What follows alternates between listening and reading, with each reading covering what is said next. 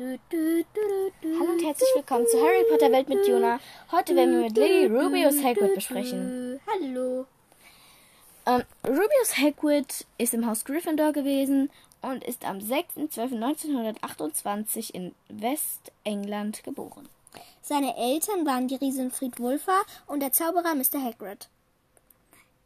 Er ist ein Halbriese und somit eigentlich kein richtiger Zauberer.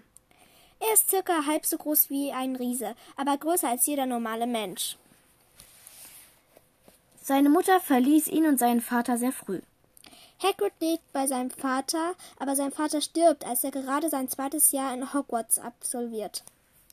Sein Charakter, er ist gemütlich, nett, manchmal sehr ungeschickt und hat eine Liebe für gefährliche Wesen.